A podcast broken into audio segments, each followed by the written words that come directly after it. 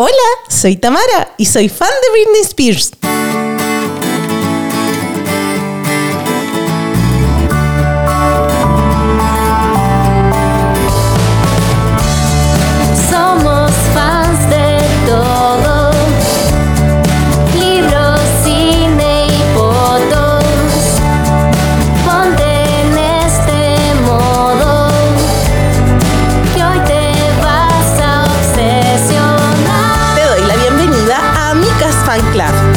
Podcast semanal donde hablaremos de las cosas que más nos gustan. Soy Tamara Yáñez y acompáñame junto a Vale, Cote y mis invitados a disfrutar de todo lo que nos hace felices. Bienvenidas, bienvenidos y bienvenidas a un nuevo capítulo de Amicas Fan Club, versión club de lectura, tercera parte y final del libro de Britney Spears. Me acompaña el día de hoy María José Castro. Hola Tamarita Yáñez, muy feliz de estar acá eh, en esta tercera parte del libro que más hemos seccionado y detallado Y en esta aventura literaria que hemos emprendido juntas. Siento que esta ha sido una montaña rusa de nostalgia, de felicidad, de rabia, de pena. Solo puedo decir, Britney, te quiero mucho y quiero mucho abrazarte. Quiero, Britney, que seas feliz, Siempre. que seas libre, como lo cuentas en, en tu libro. Yes. Y estamos musicalizando justamente con Gimme More. ¿Por qué Tamarita? Porque todos los capítulos le hemos puesto un nombre y esta tercera parte le pusimos simplemente It's Britney, bitch. Así es. Partimos con I'm not a girl, not, yet a woman. Seguimos con Overprotected. Overprotected, sí. y ahora estamos con Give me more. Britney, bitch. Give me more. Tengo que decir que el día que fuimos a. que nos invitaron para el reestreno de Crossroads, al final de la película, no sé si lo comentamos esto, pero había karaoke. Y fue espectacular. Espectacular. Ponte que con Coté fue como, conche tu madre, ojalá que Britney. Y después fue como, no.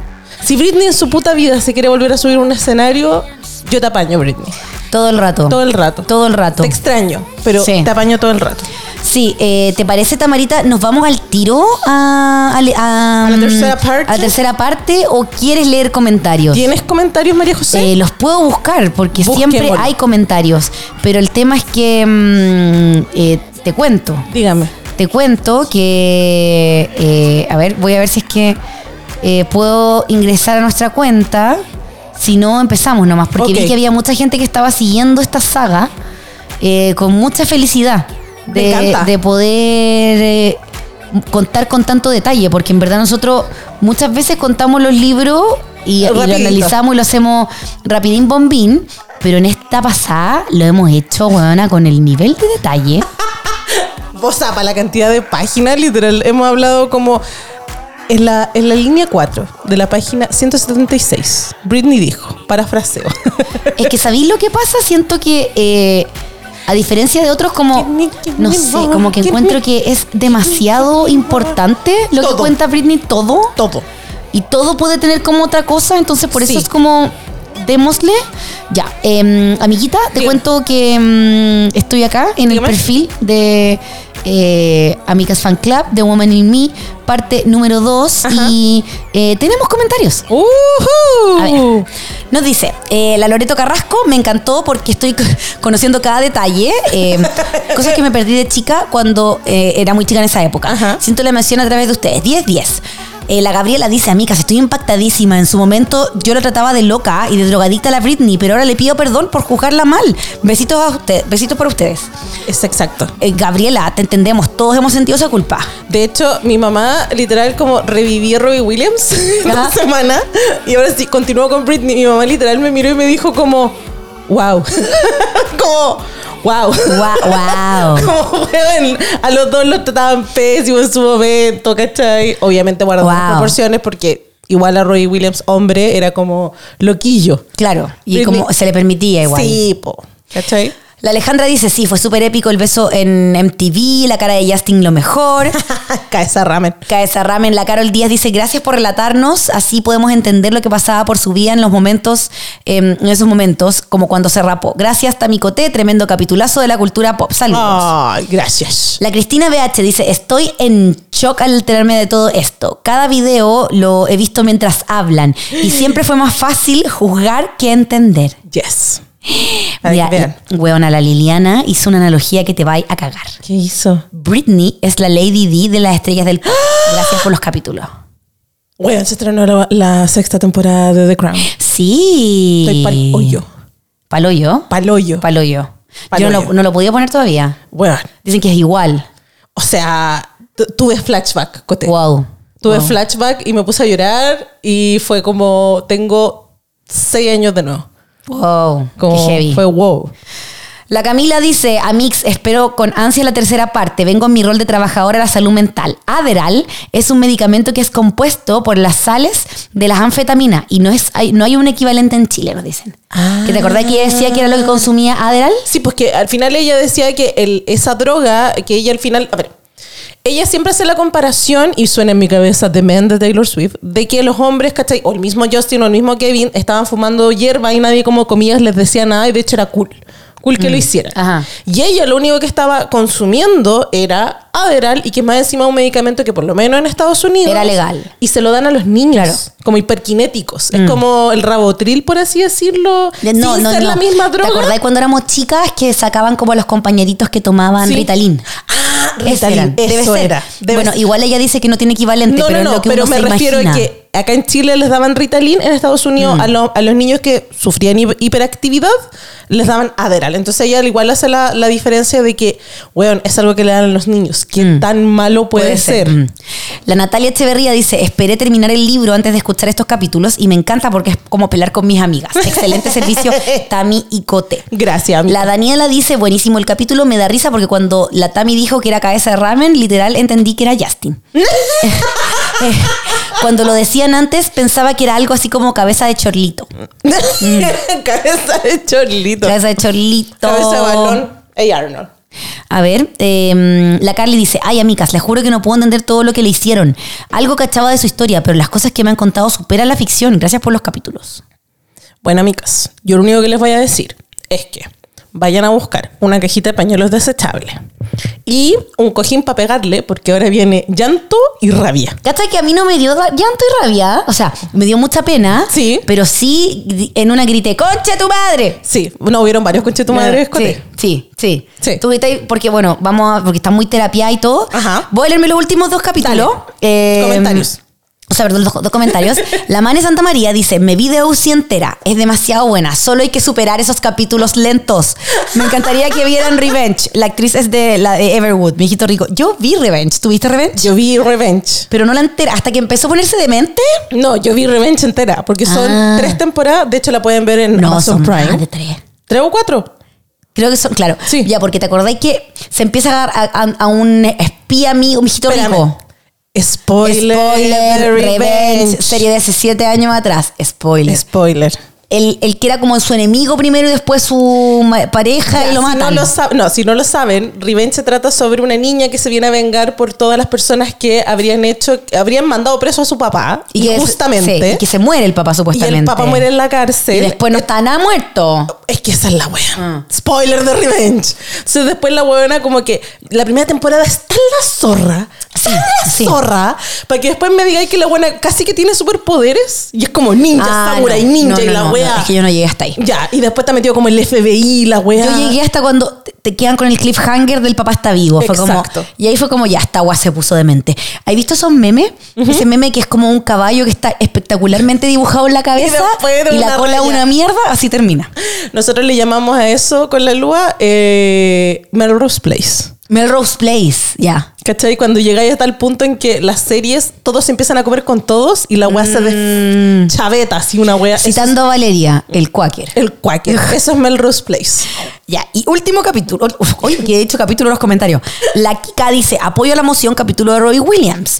Y uno de Take That también. Para complementar con el docu de Robbie, les recomiendo el documental Take That for the Record del 2005 y Look Back, Don't Stare del 2010. Kika, I love your comentario, Sí. pero nos vamos a quedar con Robbie. O podemos hablar de Take That igual, porque igual, pero yo lo dije, cuando promocioné el capítulo del Daily, bueno, mi canción favorita de no está Robbie Williams. Oye, hablando de. Hablando de. Yo sé que dije era el último. Ajá. Pero hablando ¿De Robbie Williams? spoilers. Ya, de spoilers. Luego el spoiler que me comí en el cine viendo Superman. Mi hermano me escribe, se muere Superman. Spoiler de Superman. No estaba muerto Superman. No estaba muerto. Más encima están haciendo un reboot. No saben cuál Superman es. Hay como 10 películas de Superman. Puede ser cualquiera. Puede ser la animada. Igual decir que en HBO Max hay un anime de Superman y me cae muy bien ese Superman. Oh, ¿y dónde está? ¿En Crunchyroll? eh, no, en, en HBO Max. Oh, mira. Me gusta. Mira, mira. Me gusta cuando. Me gusta que Superman es como una wea tan random como que hay un Superman ambientado en el comunismo. Sí, po. Hijo rojo. Entonces es como. pff, Esa, esa es de mi época cuando yo comía mucho nerd. cuando consumía. Cuando consumía Cuando, nerds. mira, mi dieta se basaba en alta en Comic Con. Era alta en Comic Con. Estaba llena de sello. Alto en otaku. No, es que ese, sello lo traigo yo. Eso no necesito. Ay, chamorita, chamorita. Ah, ya. Yo creo que es momento. ¿Tú sabes de qué? De esto. Britney, bitch. It's Britney Witch. Vamos. ¿Quedamos en qué, en qué capítulo? En el número 30. Yes. I see you. Iba a decir And I think I wanna dance with you. Pucha, la Britney está tan, está tan orgullosa de Blackout. Sí. ¿Y de esta canción en particular? Sí. Lo contamos en el capítulo pasado. Ya. Ya. ¿En qué, ¿A mí qué habíamos quedado? Resumen. Previously on Amicas Fan Club. De que estaba poniendo con el paparazzi. Verdad, verdad. Y de que le hicieron, ella se iba a ir de vacaciones con el paparazzi. Y que le hicieron la encerrona, le llevaron a engañar en Chillán. México. Y estaban en México y le dijeron, vente para acá. Hagamos un pijama Lo- party. Los pacos quieren hablar contigo. No, antes de eso. Ella quería, la mamá le dice, hagamos un pijama party con tu prima. Antes de que te vayáis. No, pues no. Sí, po. No, si se la llevaron a engañar para Chillán cuando A la ella- casa y ahí llegan los del SWAT, po. Sí, pues, pero con le- helicóptero y toda la wea. No, era, no era porque estaba en, estaba en México y le dijeron como, vente para acá, hay problemas con la policía. Y ella se devolvió y cuando llegó allá, Ah, puede ser. O yo lo entendí mal. yo entendí eso. Estoy casi segura. Por eso, que ya. Estaban en México, Sí, llevaba pues, como sí, dos sí, días y le dijeron, sí. vente para acá, bueno, Sí, hay problemas sí, con los la pacos. mamá. Llegó allá y se la llevaron a engañar para Chillán. Ya, sí, sí, sí, sí, sí, sí, sí, eso es. Ya, muy bien. Excelente. Entonces quedamos en el capítulo 30, página 176. Vamos a abarcar hoy día desde el capítulo 30 hasta el capítulo 50 eh, 49, creo. Eh. ¿Página cuánto, perdón? Em, 175 y vamos a terminar en la página 276 con el capítulo 49. Yes. Bueno, antes de eh, comenzar con el capítulo en sí, yo tengo marcado con mi hermoso marca página que dice Espérame en el cielo, corazón, eh, dedicado a todos los conchas de su madre este libro, que es una curatela. Sí, cacha que todo el tiempo en este libro se refiere a la curatela, pero nosotros siempre le dijimos la curatoría, Y yo le digo, lo tengo marcado aquí como tutela, claro. porque es conservanship. Conservatorship. Y lo googleé y dice que conservatorship es tutela. Mira. Entonces, acá dice. Igual este libro está súper vosotros. Sí, es súper Sí. España. Ya. Las curatelas, también llamadas tutelajes, se reservan normalmente para personas discapacitadas mentalmente, personas que no pueden hacer nada por sí mismas, pero Britney era altamente funcional. Acababa de hacer el mejor eh, bla, bla, bla, bla, bla, y tenía otra cuestión que quería leer. Eh, ah, ya. El papá de Britney se consiguió, auto- eh, eh, consiguió autorizar dos tipos de curatela o tutela, que es la curatela de la persona y la curatela de los bienes.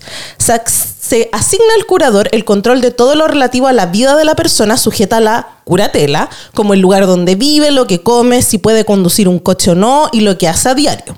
A pesar de que le suplicó al tribunal Britney, bla, bla, bla, la cosa es que, para que ustedes sepan de que Britney está bajo dos tutelajes de una u otra manera y que esos tutelajes están bajo el poder del papá.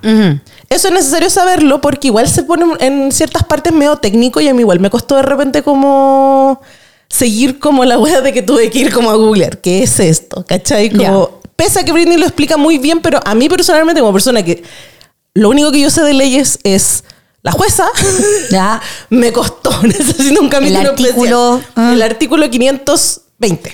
Ajá.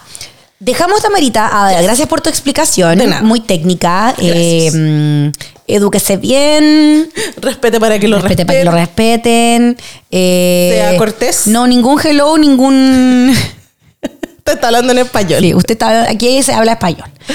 Ya, po, cachen que dejamos en que Britney estaba en este momento súper heavy donde la estaban metiendo en la curatela. Yes. Mientras la mamá de Britney, quien ya había vuelto con su papá, Yes. quien era un viejo ah, eh, abusador, ¿cachai? Violento. Exacto, verbal y físicamente. Con la mamá de Britney y, Y eh, decidieron todos. volver. Volvieron y la mamá además tuvo la audacia de escribir un libro de memorias. De ella, tú me leíste el, el titular también. Lo encontré está en Amazon por si no lo compren, por el amor de Jesús. Se llama Through the Storm.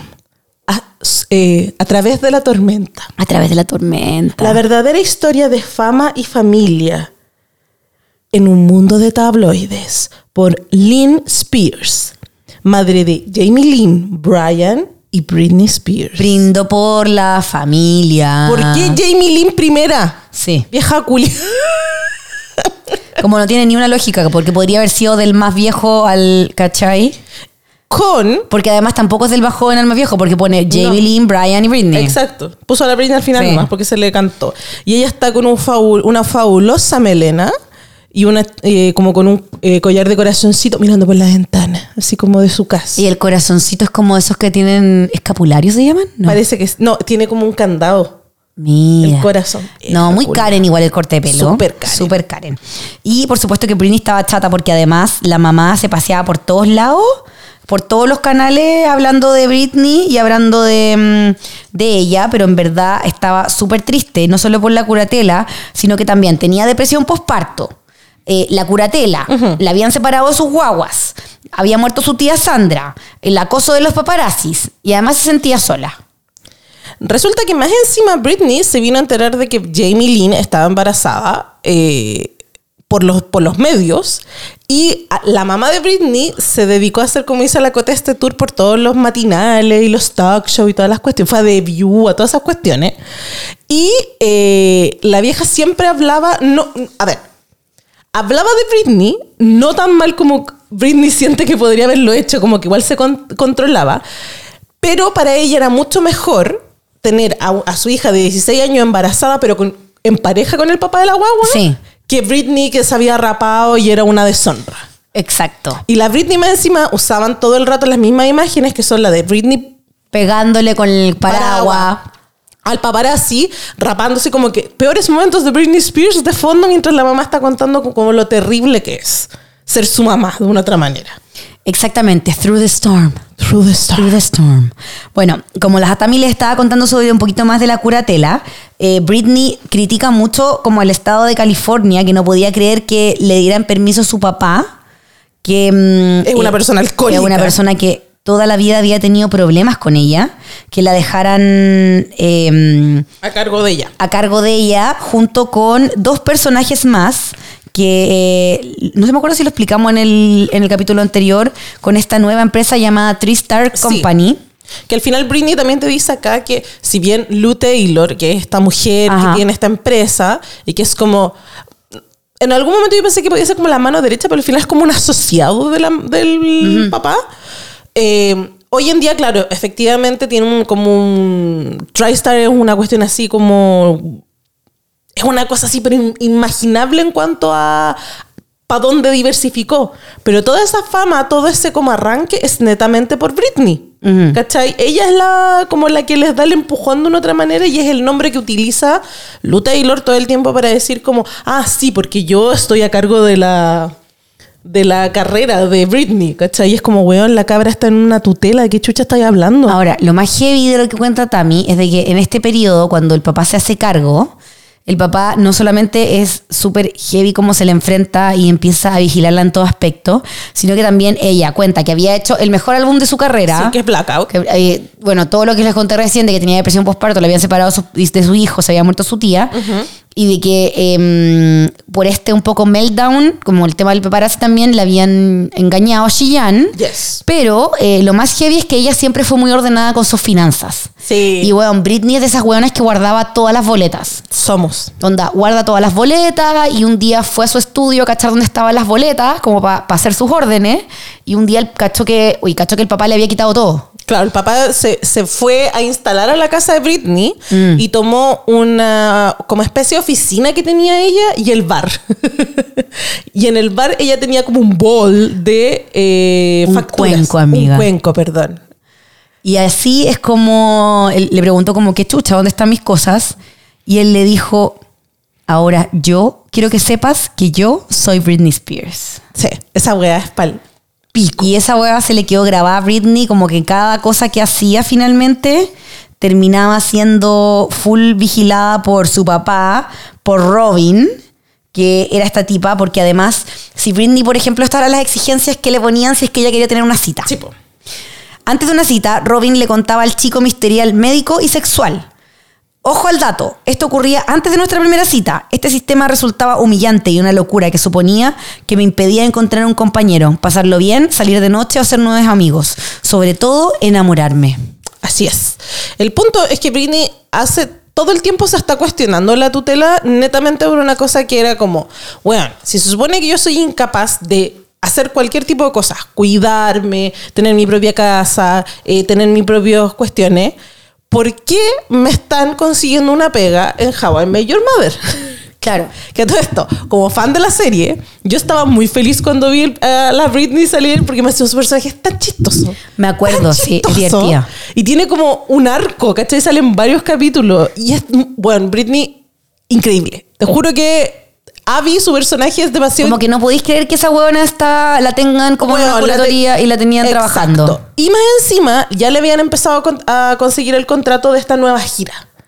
¿Cachai? Entonces, como dice la Coté, más encima le tenían todo tan armado. Robin es como. Ella sí es la mano derecha de Lou Taylor. Y ella es la que, de una otra manera, es como sus ojos, su todo, y está todo el tiempo con ella. Ella es la que está a cargo de absolutamente todo. Que era un poco el rol que cumplía antes la Felicia, Sí. que en primera instancia la acompañaba. Exacto. Y aquí la vuelve a mencionar también, porque eh, dice que la Felicia nunca más supo de ella y de muchos amigos. No sé si ustedes recuerdan, pero Felicia habló en el documental, no me Sí. acuerdo si en el de Netflix o en el de HBO. Sí, Pero uno habló en uno sí. de esos dos. Y acá ella dice que después de casarse con Kevin, Felicia estuvo ahí conectada un rato, pero que eh, después de una gira no estuvo más tiempo y ella después con el tiempo se habría enterado de que Felicia quería volver en la gira de Circus. Así es. Pero que su papá le había dicho que ella no quería trabajar más con ella. Así es. Como que la había terminado alejando. Y en verdad ella no hubiese sido feliz trabajando con ella más rato. Y ahí al final es como, no solo de que se- les mintieron a, a ambas, sino que más encima ahí llega el punto de que eh, no es que a ellos les preocupara de absolutamente nada Britney. Es algo que nosotros sabemos hoy en día después de todo lo que pasó, pero en ese momento Britney estaba tan engañada con lo que estaba pasando que ella más encima se sentía sola, porque anda a saber tú también qué fue lo que le dijeron. Sí, po. ¿Cachai? La manipulaban y le controlaban lo que veía y también lo que podía emitir. O sea, tenía control parental en su iPhone. Sí, po. Sí, sí, sí. Sí, era una cuestión muy Estaba bajo el más estricto vigilancia y escrutinio. Y además la hacían dormir temprano, no la dejaban tomar copete, le controlaba el peso al papá. Sí, el papá tenía una cuestión heavy con, con que Britney estaba gorda. Y era una cuestión insana a nivel de que era como que nada lo hacía, nada lo satisfacía. Como que Britney la tenían muerta de hambre, le tenían súper eh, como... eh, la tenían con una dieta estricta que era como de unas eh, verduras, weón, como en lata y pollo. Lo No le daban chocolate. No le daban chocolate, no dejaban comer nada. Tenían un chef contratado en la casa y Britney lo tenían prohibido que el chef le diera cualquier otra cosa que no fuera esta dieta estricta. El punto es que todo el mundo cuando le pregunta como Britney, ¿por qué aguantaste tanto? ¿Por qué no hiciste algo? ¿Por qué estaba ahí? Era porque la estaban manipulando con los niños. Esa era la carta que tenía su papá y la Lou Taylor de que si ella era una buena niña, y ahí viene el lavado de cerebro, como de si ella era una buena niña y hacía exactamente lo que le estaban pidiendo y ella cumplía con absolutamente todo, weón, voy a poder ver a los Y niños. cacha que era más, yo creo que incluso es más mínimo de lo que dice Tami. Porque miren, mi libertad a cambio de siestas con mis niños. Ese era el trabajo que estaba dispuesto a aceptar. No hay nada en el mundo que ame más, ni nada más importante que mis hijos. Daría la vida por ellos. ¿Por qué no mi libertad? Porque, eh, como decía Tami, no solo esta huevona eh, la tuvieron en How I Met Your Mother, la llevaban a entrevistas, estuvo grabando weas para Ellen DeGeneres, estuvo en Good Morning America, se fue de gira por Europa, por Australia, eh, dio la gira Circus, Sí. ¿cachai? Que dio más de 130 millones de dólares. Tristar se, desembolsó el 5% de esa gira. ¿Cachai? Y aún así, eh, ella consideraba que todas estas cosas valían la pena como para poder dormir un rato con sus hijos, weón, y que se lo permitieran. Así es. es. tan triste. Bueno, al final todo. A mí sabéis lo que me da más pena y no culpo en este sentido a los niños porque son niños, ¿cachai? Más encima, imagínate lo que es criarlo en todo este revuelto, ¿cachai? Más encima, lo que Kevin debe decir de la Britney, pero pensar que Britney hizo todo por sus hijos y que al final, igual, hoy en día no puede tener una relación con ellos. ¿Cachai? Que como tenía esa esperanza de que puta, ojalá los cabros crezcan y se den cuenta de toda esta weá, pero que en realidad, claro, pues más encima como que no, no vio el fruto en ese sentido. ¿Cachai? Como que no existe ese fruto. Porque supuesta, hasta, hasta este momento que yo sepa, Tamara Yañez, eh, siguen peleadas y cortadas las relaciones, pues. Entonces, súper, súper triste. Bueno, en 2008 la Britney ganó 20 premios, incluyendo el título de la Mujer del Año de la revista Cosmopolitan. En los VMAs, justo un año después de eh, recibir las burlas de Gimme More, se ganó tres Moonman por Piece of Me, incluyendo la del videoclip del año. En este, en este momento, Britney, como está bajo la tutela, ella tiene todo como un pensamiento de eh, por qué le estaban haciendo esto. ¿Cachai? ¿Qué era lo tan terrible que a ella le habían...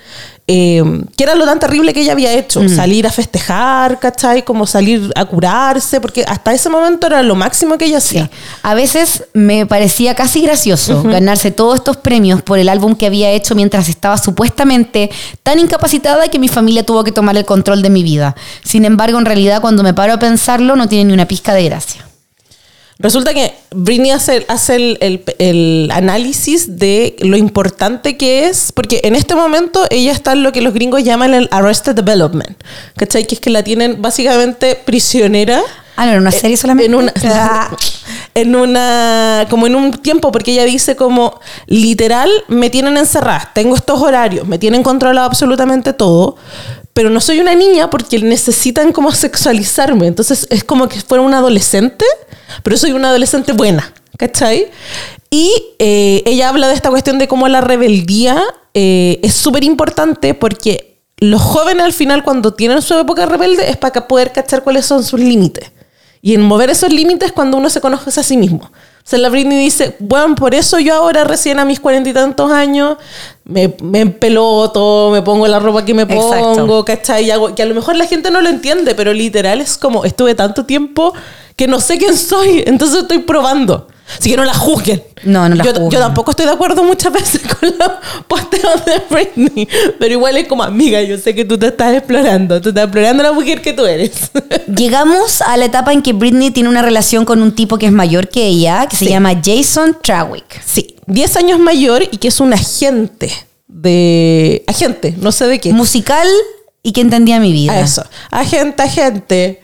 Arréteme pronto. Agenda, gente. Tu, tu, tu.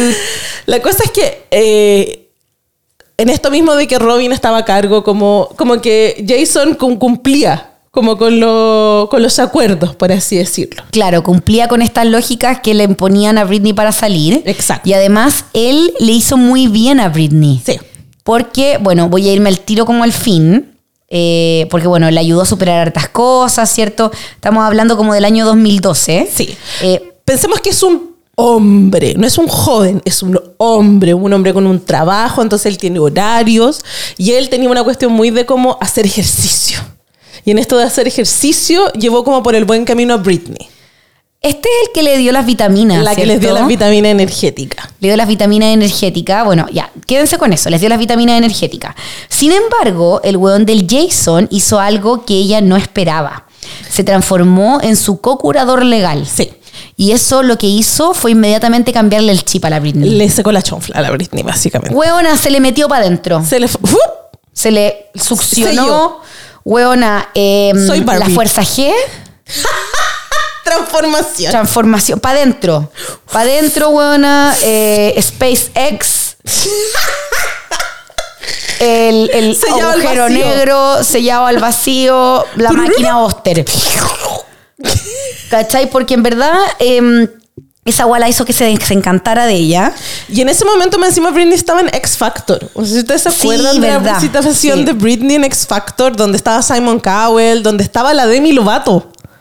Y esa temporada es cuando ganaron las Fifth Harmony. Oh. Y sale la cara de Britney poniendo así como, yo no quería que ganara esa Ah. Entonces, Britney ahí también hace que mientras está con Jason, está pasando hasta la, él se vuelve su co co-curador, co- corresponsable. Eh, si bien él le ayudó mucho en todo esto, ella se dio cuenta, por ejemplo, que ella no sirve para X Factor. No le gusta. No le gusta ver cómo le rompen O sea, que no le, gu- y no sueños. le gusta la tele tampoco. Aparte, como que po, sí. se da cuenta de que, de que hay minas que pueden estar en los paneles como Gwen Stefani, Cristina Aguilera. Cristina Aguilera, pero que, que ellos tienen como ese, qué sé yo, para la tele, pero El que no le gustó. diría El sais quoi, ¿cachai? Cox. Eh, el, La motivación. le motivación. Le motivación. bueno, eh, En esto, eventualmente, como se le secó la chonfla a la Britney, termina, termina terminando con Jason, rompen esa relación. Pero el punto es que Britney ya a esta altura las volvieron a meter en eh, una gira, slash show, y Britney tiene esta cuestión muy de cómo eh, comparte bailarines con Christina Aguilera. Yes. Y el punto es que aquí hay todo como, te, te cuenta una historia de cómo ella estaba practicando con los bailarines y ahí ella se da cuenta que ella tenía estos horarios donde Britney estaba tomando cero alcohol y de que ella estaba muy en esta cuestión de como acostarse temprano, bla, bla, bla. Y si bien no te dice explícitamente que estaba haciendo Cristina Aguilera, te dice que Cristina estaba hecha pico, básicamente. Hecha pico de qué? No se sabe. No sabe si la cabra está cansada, si la cabra estaba en mala condición, si está raja cura, pues está hecha pico. Eso es lo único que importa de toda esta cuestión. Y que eh, eh, a raíz de esta cuestión de estar con estos nuevos bailarines, de nuevo le empiezan a meter esto de hacer música. Ajá. Pero Britney está muy como en esta cuestión de que, y es una de las grandes cosas de, toda la- de todo lo de la tutela, que es que no le permiten hacer nada a ella. Ella básicamente es como, esto es lo que tú tienes que hacer, esto es lo que tú tienes que cantar, de esto se trata el show. Pero ella no toma ninguna decisión Y, creativa. Por ejemplo, en esta misma época, ella grabó con Will.i.am una reversión de Work Beach. Yes. Pero ella decía que no se sentía para nada orgullosa de sus canciones y de su música porque sentía que no la, no la representaba. No, po. porque finalmente ella antes era la que daba las órdenes. Sí. Y ahora era el papá y su equipo el que le decían cómo tenían que hacer las cosas. Así Entonces es. se sentía súper arrinconada. Te invito, Tami, a que nos vayamos al año 2013 Uy. cuando Tamarita empieza el show de residencia en Las Vegas. Oh. ¡Viva Las, Las Vegas! Pucha, la lecera. Resulta que eh, después de las navidades, eh, cuando los hijos de la Britney tenían 7 y 8 años, recuerden que tienen muy poca diferencia de los niños entre sí. Eh, para Britney fue como, ya, ok, voy a aceptar hacer esta residencia porque voy a tener esto de que es como un- una constante, ¿cachai? Y que igual Las Vegas es entretenido, ella tenía súper buenos recuerdos de cuando iba para allá con la, con la Paris, Sí. ¿cachai? Entonces ella sentía que, ok, me van a sacar de mi casa, si bien voy a tener que trabajar, y si ustedes no lo saben, las residencias en Las Vegas, al igual que por ejemplo un show en Broadway, son todos los días.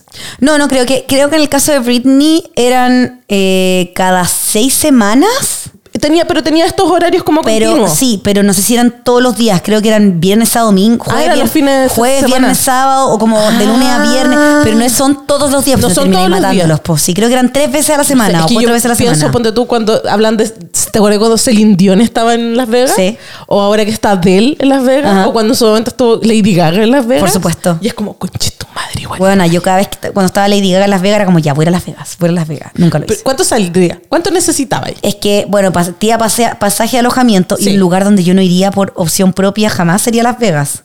Como que tú estás Porque no me mueve nada, no me mueve nada. Y mm, no, iría como, no sé, como estoy de ahí de cerca, pero no es como, bueno, mi objetivo en la vida es ir a Las Vegas. Salía caro porque me acuerdo cuando vi las entradas, no es que en Estados Unidos tienen esta reventa de entradas, Sí, sistema de reventa, Sí, sí, y salía como un millón y tanto en la entrada. O sea, era como cinco palos. chuta. Si lo pensáis, unos Así 5 es. millones. Así es. Yo igual sabéis que iría solo a las, bueno, aparte de jugar en las maquinitas, Iría a casar con Elvis. Aparte de, pero para eso necesito un, un ser humano que, que me pasa a buscar, Ah. como dice la Fabiana. Eh, no ir como a un, uno de estos restaurantes de los hueones que salen en TLC. Como Mm. al restaurante de Gordon Ramsay, no Claro. sé, a comer una costilla, no sé qué. A mí me gusta Bobby Flay, Bobby que sé que es muy problemático, pero, me encanta Bobby Flay. Yo iría con una de esas como hawaianas, esas camisas hawaianas, que pero con puro fuego. De Bobby Flake. Ah, eh, no, no, ¿No, ese po. no es Bobby Flake? No, Bobby Flake es el, es el como medio colorín satánico, flaco, alto. Ah, ya lo estoy Eh, confundiendo con estáis el confundiendo el otro que, que, que parece, se parece al de Smash Mouth. Sí, a ese. Ese, ese Sí, otro, sí, sí. Guy, no sé cuánto. Se llama algo, ese. que ese weón siempre lo huevea porque dicen que su cosita, pero weón, las costillitas. La costita con, con, con barbacoa. Bueno, volviendo a Las Britney. Vegas, volviendo a Britney y a Las Vegas, como les decía, año 2013. Y ahí le propusieron hacer Las Vegas. A ella en- de primera instancia le parecía sí, ok, porque como decía Tami, le traía mm, eh, buenos recuerdos de cuando ella estaba ahí. Yes. Y que, mm, eh, bueno, ¿se acuerdan que yo hace un instante les había dicho que la, la Britney estaba con un chico que se llamaba Jason? Sí. Ya, pues yo me equivoqué. Porque aquí es cuando se pone a pololear con un chico que se llama Charlie Evelson. Ah, el Charlie, el de la. Charlie es el que estaba mamado. Ah, sí, era un chico que se cuidaba mucho. Sí. Y se llevaba muy bien con su familia, con la familia, lo querían y todo. Pero Charlie hacía muy ejercicio y tomaba suplementos de Ah, preentrenamiento. sí, tienes razón. Con un montón Charlie de vitaminas. Era productor de televisión. Sí. Ahí lo, por eso lo conoció. Lo más probable es que se lo haya sacado de X Factor. Bueno, y como el, eh, le explicó que le podía dar como suplemento, bueno, Sí. así como las, las vitaminas de cranberry. Sí, es- Y el- literal son suplementos energéticos, así le llaman. Sí. Y el papá, que era tan eh, vigilante y controlador de hasta de lo que comía, Yes. se enojó cuando Charlie empezó a tener como un efecto positivo en ella. Sí. Entonces eh, le dijo que tenía que dejarlos y lo, la mandaron a rehabilitación. Bueno, esta es una de las primeras veces en que Britney la mandan a rehabilitación, uno, contra su voluntad, pero dos, por una wea muy estúpida. El problema es que el nivel como de sensacionalismo en el cual rodearon todo este suceso a Britney era como que la buena lo hubieran pillado inyectando heroína, era una wea así como demente. Y la huevona estaba tomando gomitas de biotina. Weón. Lo más probable es que sí, esa para el pelo, ¿cómo se llama? Claro. la Bantux Max. Esa wea. La cosa es que el nivel de, de y que se, sabes que yo esto sí sé, toda mi información sale de películas y series, pero ¿te acordáis de la película de la Winona Ryder de Inocencia Interrumpida? Sí. Ya, cuando la weona porque había tratado tenido un intento de suicidio, se tenía que bañar como con Whoopi Goldberg, Sí. la- ya. Lo mismo le hicieron a la Britney. No Sí. podía ir al baño sola. eh, la Esa es la segunda igual, esa es la ¿Sí? última. ¿Es la última? Es la última, no es esta. No es esta Me porque, equivoqué de- porque, porque la primera... Britney básicamente aquí es donde empieza a entrar como en un loop de te mandaste un cagazo rija, te mandaste un Ah, cagazo sí, rija. Eso es, verdad. Ese es el toda primero. El, el segundo, el que le está contando la Tami, que es el, el último, que es el más dramático, Sí. que involucra mucho más tiempo, pero, mm, pero en esto, aquí es donde eh, cuando ella cuenta de que te no cuenta muchos detalles. No, no, pero no, cuando vuelve, cuando vuelve la buena dice que básicamente todo siguió igual, así como si nada. El punto es que ella ya había cambiado. En eso sí es todo el rato. Es como que ella te habla mucho de que su espíritu, su, eh, lo que la hacía Britney, cada vez se iba rompiendo un poco más. Y en esta vuelta de esto de, como dice la Cote, te mandaste un cagazo, rehabilitación, te mandaste un cagazo, rehabilitación, a la Britney la, la empiezan como a adoctrinar de que ella cumple absolutamente todo lo que tiene agendado. Que no es solo esta cuestión de Las Vegas, son presentaciones, son no sé qué cosa. Y el punto es que cada vez que ella no acepta, la muñequean con los cabros chicos en toda esta situación. Bueno, en esta época también, la Britney recuerden que no solamente el papá la controlaba con la comida, con los horarios y con las pegas, sino que también la controlaba con sus gastos. Sí. Ella tenía una em, allowance, ¿cómo se dice? Eh, una. Una allowance. soy tan gringa yo. No, Una te- Duolingo Hello. No, lo que te- eh, mesada. allowance, una mesada. Eso es. Una mesada, pero el punto es que ella cuenta de que la mesada eran dos mil dólares a la semana. Sí. O sea, como dos palitos a la semana. ¿Cómo se llama esto de, de lo de la tarjeta de crédito cuando te como que te enganchan otra tarjeta? Que es como por Adicional. ejemplo, el adicional. Como por lo general los papás hacen eso con un ya. Papá de Britney había hecho eso básicamente con Britney. Bueno, si quería comprarse unas zapatillas que sus curadores consideraban que no necesitaba, no la dejaban hacerlo. Eh, y eh, a pesar de que tenía 284 conciertos y había vendido más de 900 mil entradas en Las Vegas, y que con cada concierto ganaba cientos de miles de dólares. Sin embargo, una de las pocas noches donde quiso salir a cenar con sus amigos y con la gente de los bailarines del show, ella quiso pagar la cuenta, que eh, era de mil dólares. Sí. Y la tarjeta no le rebotó. Y weona, le rebotó la tarjeta. Como pueden creer que a Britney Spears, la reina del pop, no tenía suficientemente dinero para pagar la wea. Lo chistoso es que técnicamente sí lo tenía. Solo que no lo dejaban no la usar. dejaban usarlo. Si esa es la wea con toda esta situación. Igual no cuenta qué pasó después. Como que hay hartas anécdotas de la Britney y es como, ¿ya ahí? ¿Qué dijo la otra? Acá ya estamos en el 2014 y Britney trató de eh, salirse de la- por primera vez de la tutela. ¿Cachai? Como que llevó a su papá a juicio. Pero literal, el juez fue como: Usted no necesita esto, usted está muy bien. Creo que te está adelantando Tami. ¿Por qué? ¿En qué capítulo Porque estamos? estamos en el capítulo número 36. Ya. Y cuando ella lanza el libro, la Glory. Ah, el disco Glory. Gloriosa. Ya. Glory. Y. Ah, no, tenés razón, Tami. Estoy puro weando. Sí, no, Ah, sí, por eso, el 2000 es que otra 2014, página. sí, tienes razón. Me equivoco. Tami, tienes toda la razón. No, porque caché el nivel de. de, de- literal, esto De es la estamos, página. weón, estamos página por página. 208 y ahí es cuando te dice que eh, porque es 2014 los manda a, juez- a juicio al papá y el juez ni siquiera la escuchó como que dijo como no si está todo súper bien usted no necesita como ¿para qué quiere plata señora? Exacto. váyase para su casa y ahí es cuando eh, como dice la Coté sacan el disco que es eh, Glory. Y ese nombre se le ocurrió a Sean Preston y me acordé como los hijos de la Shakira como muy Ay, sí. involucrados ¿Sabéis qué me pasa? Siento que Britney, todo, bueno, es la mamá y los ama y todo el rato quiere que la acompañen, que estén con ella. Pero tengo como la imagen de los cabros pesados, como cuando De esto Feder- último. Kevin Federline mostró estas imágenes donde se ven como unos cabros pesados y es como vayan a amar a su mamá. o. Por eso te digo, por eso me da tanta no. pena. Me da rabia. Ya, resulta que lo más importante de todo el disco básicamente de Glory, tienen que pensar que Britney no está muy contenta con absolutamente nada de lo que está pasando en estos momentos. Sí, y además que la, la Britney, como decía la también empezó ya incluso a mencionar el tema de la curatela y que no estaba muy contenta en las entrevistas. Sí. Pero después siempre cuando ella veía las entrevistas cachaban que le habían sacado el extracto Sí. de la de, que estaba enojada. De hecho, en TikTok hay un. Hay un. ¿Cómo se llama esto? Un. Como una secuencia de entrevistas donde supuestamente la habrían censurado cuando ella Oh. hablando, ¿cachai? Como que Britney ha dicho, como, yo ahí hablé tal cosa. Y es como, oh, conche tu madre.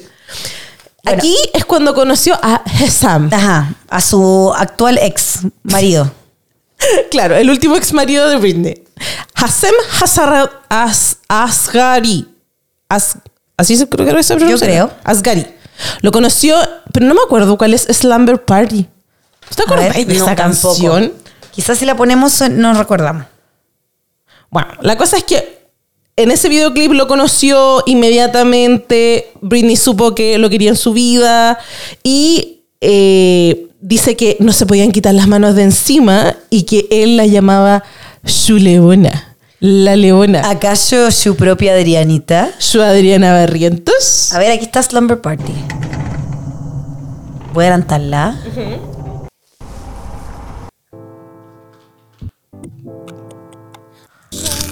Ni en pelea de perro escuchar esta canción.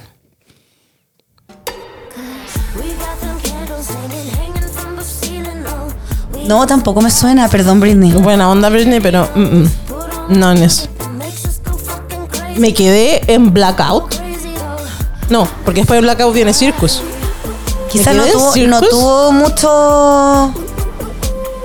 Bueno, tiene, a ver, Vayan a escuchar Slam Party. 850 mil comentarios. O sea, perdón, eh, views. Views. Sí. All eyes on me, the ring, like a circus. Me encanta esa canción, weona. Me, Me encanta, encanta el videoclip. Sí, me encanta. Ya, resulta que, para variar, el papá ve un pichín bien a la Britney. Britney, sí, como no nos podemos sacar las manos de encima, soy feliz, no sé qué. Y el papá decidió que tenía que volver a un centro de tratamiento porque había tomado suplementos energéticos sin receta a escondidas. Ajá. ¿Qué hizo el papá? La mandó de nuevo a rehabilitación a la O sea, Britney. más que rehabilitación, la mandó a Alcohólicos Anónimos. Claro. Cuatro veces a la semana, conche su madre. La tenía en esta... Y la, y la, y la Britney, pero si estoy tomando solo fibra Sí, mi fibra. Solo quería Ciruelax para, para ir al baño, papá. Ahora, igual ella cuenta que en las reuniones de Alcohólicos Anónimos ella conoció mujeres súper importantes y valientes que igual se sentía más acompañada más adelante. Sí. Como que sentí que incluso eran lazos de amistad. Lo que pasa es que la Britney en toda esta situación de salir, entrar, no sé qué, le pasan dos cosas muy heavy, que es dependiendo de el nivel de cagazo que se haya mandado o el centro al que los papás lo- o, la gente a cargo de la curatela la manden, es que hay veces la tenían aisladísima. Y cuando ella después tenía estos contactos, obviamente, y el punto es que Britney no estaba haciendo nada malo, no estaba metida en droga, no estaba bebiendo, no estaba haciendo absolutamente nada. Y el punto era que ella se daba cuenta de las historias tremendas que tenían estas otras Ajá. mujeres que efectivamente sí habían sufrido de alcoholismo, que sí efectivamente se habían mandado algún tipo de cagado en barra. Y Britney lo único que podía sentir con ella era empatía y entender como los procesos. Pero ella volvía como a su realidad, que más encima literal es como cualquier... Bueno, te encontré con Britney Spears en una cuestión de alcohólicos anónimos. ¿Tú le creís que la buena no es alcohólica? Ajá. Obvio que no. po. ¿Le creéis que solo comió fibra Le creí que en realidad, no sé. Y además, bueno, el control era tan heavy que la Britney contaba de que, no sé, un día justo le tocó con los hijos y era como, ya, filo, hoy día no voy a las reuniones de alcohólicos anónimos. No, quiero ver una película con y los quiero, quiero niños. ver una película con los niños, Sí. filo. Y el papá la obligó igual a ir a la weá. Terminó yendo y que además un día estaba peinándola a una peluquera donde le decía como, weón, te veis como cansada. Y empezaron a hablar y le decía que, claro, que daba dos a tres conciertos a la semana de dos horas y además tenía que seguir el horario de cuatro reuniones de alcohólicos anónimos a la semana, dos horas de terapia, tres horas de entrenamiento a la semana, encuentros con fans, tres conciertos, estaba muerta que quería controlar su propio destino. Sí. Y la peluquera le dijo como, chiquilla, está ahí como cansadita. Eso es demasiado. Como es mucho, mi niña, descanse. Y que ella sintió harta como buena onda y empatía por parte Sí. de ella. Bueno, fue la última vez que la vio. Al otro Después día le pusieron otra. Ya nomás la tenía. No. Y ahí, esas son las típicas weas como que ella muestra que de lo aislada que la tenían. O sea, como que la veían a tener el mínimo de, de- de genuino enlace con otra persona, como que la vara estaba muy baja en todo caso. Y literal a la Britney la, la aislaban automáticamente. El punto es que ella comenzó con esta cuestión como de estas pequeñas rebeldías y en el punto era como, acá te hace toda una analogía de como el, el cabello en... sobre- Peluca, pelucazo, porque puedo. Yo puedo. Me lo merezco. ¿Verdad? Oh. Tengo la personalidad. Tengo Soy la personalidad. Yo puedo. 2020. Yo puedo. Puede ser. Puede Siempre- ser. Se me quedó siempre pegada esa Sí. canción. Bueno, Bueno, Lucaso. La Chiqui cosa, del bombón. La chiqui bombón. La cosa, estaba como en! Entertainment ella ahora. Sí. Sí. Sí. La cosa es que eh, la Britney te hace toda esta analogía de como eh, es súper importante el pelo, súper importante como la presentación, sobre todo en artistas femeninas, de cómo se presentan arriba del escenario, etcétera, etcétera. Y las pequeñas rebeldías de Britney eran, ponte tú, si le decía, mueve más la cabeza, mueve más la peluca. Ella era como, no. Porque No la ella voy a hace esta analogía de que el pelo es sexy. Sí. Y que mm, mover el pelo es sexy, entonces lo que hacía era mover la cabeza lo menos posible para que no se le moviera el pelo. Y bueno, otras pequeñas rebeldías que finalmente ella también transita en el entre la rebeldía propia, pero después se termina dando cuenta que eso a la larga termina afectando a sus fans. Sí. Porque la buena actuaba sin gana, como que estaba bien chata, era todos los días lo mismo. ¿Será en esa época cuando vino a Chile? Yo lo pensé, weona. Yo lo pensé porque Britney vino a Chile y ¿Cómo yo encontré, fue? yo, y weona, encontré que el concierto fue Malo. malo. Me la vibré y me la canté toda. Habrá sido año 2013, creo que vino Britney a Chile. A ver, lo voy a buscar. sido en esa época, pues, ¿viste? Entonces, hecho, lo pensé cuando lo leí, weona. y te sentiste culpable. Me sentí culpable, weona, sí. A ver, Britney Spears, Chile. Vamos a buscar. Dale. Es Estadio Nacional 2011. Ya. Es la época desganada de la Britney. po. Desgana totalmente. Sí. La Britney también te empieza a decir que a medida que ya estamos en su tercer año en la, en la residencia de Las Vegas y que más encima Las Las Vegas, Vegas. y que más encima empezó con la cuestión de eh, la, la ruta de promocionar Glory. Y Britney se empezó a sentir bien consigo misma, como que empezó como a agarrar vuelo de nuevo y estaba como muy contenta como de estar en la, ciudad del pecado y el esplendor y todas esas cosas. Y resulta que no pasó mucho tiempo y volvieron a, a tirarla de nuevo con toda esta cuestión. El, el punto está en que a la Britney le empezó a parecer cada vez más posible tener una relación con Hassan. ¿Cachai? Claro, pero como eh, profundizar la relación y Co- tener una familia. Exacto. El punto es que el nivel de control con Britney, y esta es una weá que cuando yo me enteré, antes del libro, cuando yo me enteré Sí. en, en- Ella lo contó por Instagram. Exacto. De que a ella la tenían con un ginecólogo, con un doctor, donde le tenían puesto el DUI, el DUI, Sí. que si ustedes no lo saben, son estas plaquitas metálicas que por lo menos mi mamá usaba. La T de cobre, mi La niña. T de cobre. Exactamente, eso es el DUI. Que, y que esté embarazada. po. El punto es que Es un anticonceptivo. lo que le hicieron a la Britney, porque ella como quería tener familia con Sam, no le dejaron sacarse el anticonceptivo. No. Y el nivel de, de, eh, de que la tenían controlada es que llegaron a ponerle micrófonos en la casa. Y escuchaban las conversaciones. O sea, no solo le tenían como, decía la Coté con esto del control parental en el celular, que más encima, al parecer, no sé si con eso mismo o con otra herramienta, les permitían ver la- las conversaciones, las llamadas telefónicas, con quién se estaba comunicando, etcétera, etcétera, sino que más encima le pusieron micrófono en la casa para poder escuchar qué era lo que estaban haciendo. Y yo quedé así como, me estás hueviando. Bueno, Britney siempre quiso. eh, en verdad, como que ella admiraba a muchas mujeres y entre ellas Sí. se tira el nombre de Reese Witherspoon. Sí. Porque dice que es el ejemplo perfecto de lo que ella le hubiese gustado ser, como una mujer con carácter, pero también dulce a la vez.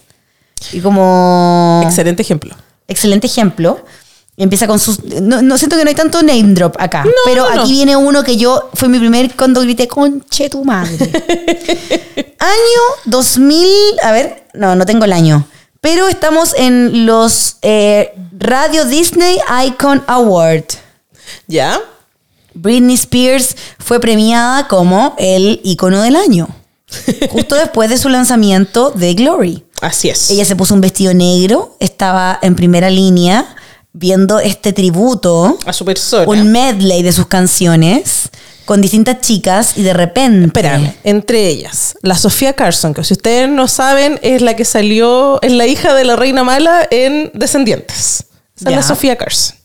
Y la Hailey Sightfield, que es Ajá. la que salió en Pitch Perfect, Sí. la que sale ahora en la, la serie de Hawkeye en Disney. Perfecto. Y otra niña más, que no sé quién es. Y estamos en esto. Bueno, Sofía Carson dándolo todo. Onda. Pero también lo puedo poner acá. A ver. Espérame. De hecho, este, este episodio, bueno, Ajá. porque eh, de repente llega alguien que ahí cuando yo dije, conche tu madre, ¿quién es? La mismísima Jamie Lynn Spears.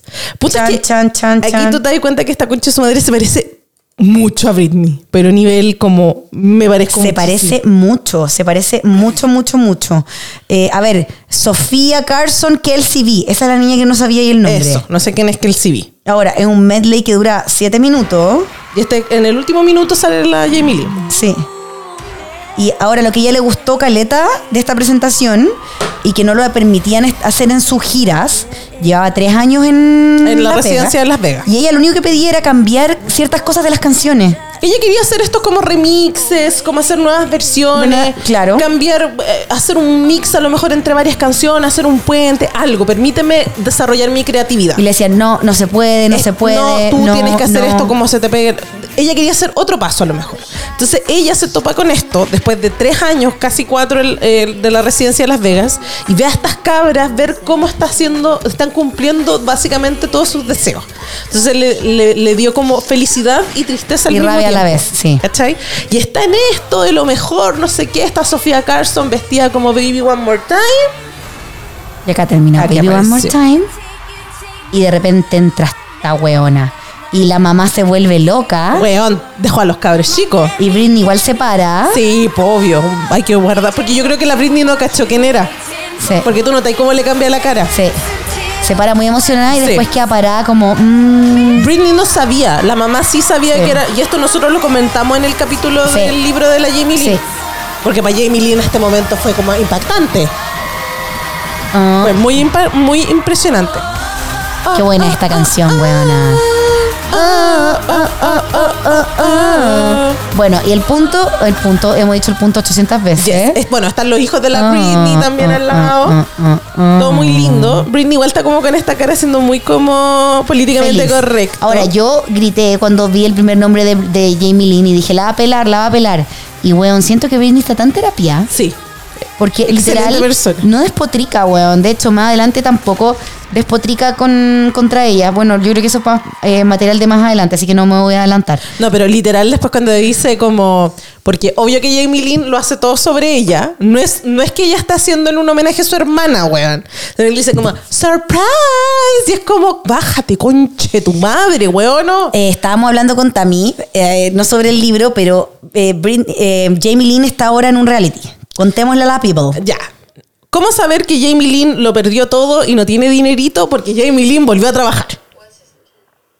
Jamie Lynn no solo está trabajando, era mi celular, Ah, ya. perdón, tranquila. Yo dije, otra vez no están pelando, No, no, pelando. no, no, no, no. Resulta que hay una serie en Netflix que se llama Sweet Magnolia. ¿Ya? Jamie Lynn, al parecer Sweet Magnolia, no sé si tiene algo que ver con Tristar o la, la Lou Taylor es como productora, pero Lou Taylor le habría conseguido el papel a la Jamie Lynn en esta serie. ¿Ya? Que es como una serie media Hallmark, pero la dan en, en ¿cómo se llama? En Netflix. La segunda sería que sacó la autobiografía. La culia no se demoró nada, sacó el libro. ¿Cachai? Después de eso, se presentó en un... Es, la buena después del libro ha salido en puro reality. Hay una buena en Estados Unidos que se llama Fuerzas Especiales. ¿Ya? Que es como un reality, como pelotón, pero es como de Paco, por así decirlo, ¿cachai? Como Qué de fuerzas friki. especiales donde los ponen como a prueba. Pues es medio pelotón, ¿cachai? Y después de fuerzas especiales, la weona, que lloró y todo el atado, reestrenó, o en realidad no reestrenó, sino que sacaron esta como secuela de su serie Soy 101, que se llama Sí, la Soy película. 102 La película, sí. que en realidad me puede importar nada. Y resulta que este año, hace un par de meses, estuvo en la nueva temporada de Dancing with the Stars. Sí. La eliminaron como a las dos semanas. Bailó como el pico. Así, pero pésimo. Y en este instante, la weona está en un reality que yo quiero mucho, porque ese, ese reality ha dado tantas cosas que se llama I'm a Celebrity, Get Me Out of Here. Que es básicamente, mamá, este no es mi ambiente. Es básicamente, abuela, dile a mi mamá que estoy perdido. Si ustedes no lo saben, este es un reality inglés donde básicamente tiran a un montón de celebridades a eh, la selva. Es muy como Survivor Mode, pero son puras celebridades. Como un Big Brother, pero un gran hermano VIP, pero en la selva. Yo personalmente me acuerdo de, este, de esta serie porque eh, si ustedes vieron The Hills, mandaron a la Heidi Montag y a Spencer Pratt a una temporada de esta weá. Y hay una weá de la Heidi llorando porque alguien la había usado el champú y le habían dejado el pelo para la cagada. Y obvio que Spencer Pratt puteando a todo el mundo. Y la presentación de la Jamie Lynn se hizo viral porque ella básicamente dice que ella es famosa, es una celebridad porque es una cantante y es una actriz y en ningún momento dice que es la hermana de Britney. weón, todo el rato. O sea, yo he Weón. visto los videos en TikTok y le dicen como, ¿por qué a ti te gusta? Bueno, soy conocida por ser cantante, Cantante y actriz. Y como child star. Y todo como, weona, eres conocida porque eres la hermana, Hermana de de Britney. Britney. Y también cuando una weona le dice como, oye, ¿a ti qué onda? ¿Cómo te metiste a la música? No, es que mi familia es muy musical. Mi mamá tocaba el piano y es como, culiá, di que tu hermana es, Es Britney Spears.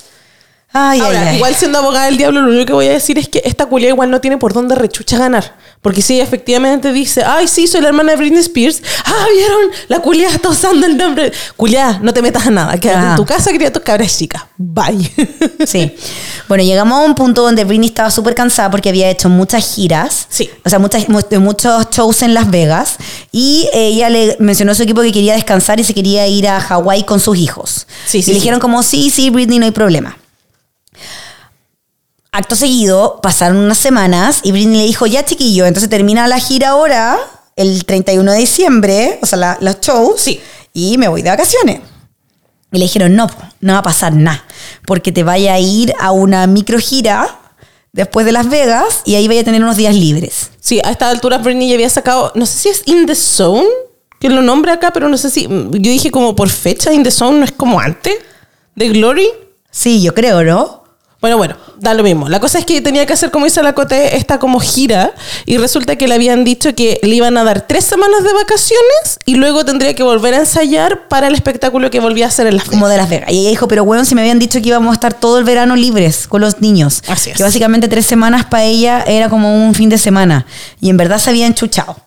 Y aquí es uno de los primeros actos de rebelión que tiene Britney, que yo bueno, lo estaba leyendo y me acordé perfecto del video y del instante. Vayan a ponerlo y véanlo. No lo he revisto ahora, pero podríamos reverlo igual. Ya, a ver. Pero, cacha que, bueno, eh, 2018, octubre. Y eh, afuera del Hotel Park MGM de Las Vegas, Mario López eh, empieza a anunciar que viene el- la nueva gira de la Britney. pues. Dice, estamos aquí para dar la bienvenida a la nueva reina de Las Vegas. Y resulta que empieza a sonar un riff de Toxic, así. Siempre me acuerdo de los violines, siempre lo digo, de Promising Young Woman. Ay, bueno. Y en la película de Elvis, de Baz Luhrmann, hicieron una mezcla de Cry Like City, vamos a muscle, con Toxic. Entonces suena la zorra ese- esa canción. Cacha que tengo una duda, porque acá Dime. el video de YouTube dice 2019. Y ahí dice 2018. Yo le creo a Britney. Sí, yo también le creo a Britney. A ver, espérate. Aquí está Mario López. Mario López. A ver. Britney dice, fuegos artificiales, confetis, todas las cosas. Y dice, señoras y señores, Britney Spears. Ahí, ahí está, claro. En todo el edificio de MGM se ven como luces, Weón, la zorra. fans. Yo siempre, no sé si es, no, no es este. No es este donde está la, estaba la pieza de Hugh Hefner que siempre salía en Ne- Girl Next Door. No, no me acuerdo. Sí. Me acuerdo de la- del momento de la pieza, pero no qué hotel. Cosas de Las Vegas. Ya, y se demora, todavía no sale Britney. ¿eh? Eh, ¿Cómo se llama esta ver, película? que se llama Showgirl, donde salía la de Salvado por la Campana. Cacha buena, son como varios minutos, ver. Ya. Bueno, pedazo de presentación. Ya, acá está. Oh, oh, oh, oh, oh, oh. Ya, y sale, weón, sale Britney desde el piso. Saluda, Uy, sí, me acuerdo esta wea. saluda y empieza a bajar de una escalera. Más incómoda que la chucha. Ya, y como saludando a todo el mundo, viéndose estupenda. Y ponte- Coté llegando a su matrimonio. Ta, ta, ta. Oh, weona. Paso de largo. Ah, Ladies and ahí viene Mario ladies, López. ladies and gentlemen, Britney Spears. Se suponía que Britney tenía que ir a hablar con Mario López. Claro. Britney pasó de largo. Britney, weón, empieza a bajar. Aquí está bajando la escalera. I wanna salary. You wanna war, bitch. Y está los chiquillos que estaban con las poleras que decían Britney, agarrándola. Ella se acerca al público, dice que empieza a firmar un par de autógrafos. Así es. ¿Cachai? Firma hueona uno, dos, Y tiene que ir donde Mario López como para que la entreviste. claro. Tres. Bueno, y este momento me acuerdo perfecto. Yo pidiendo- Oh, lo cortaron. Yo pidiéndole autógrafo a Moria. Bueno, ahí está cortado acá en el, en el mejor momento. en el mejor momento. Que es que Britney pasó de largo y se fue directo al auto. y Se fue, directo al auto. Bueno, hay que escribir los comentarios porque dice, mira, acabo de leer de este momento en su memoria.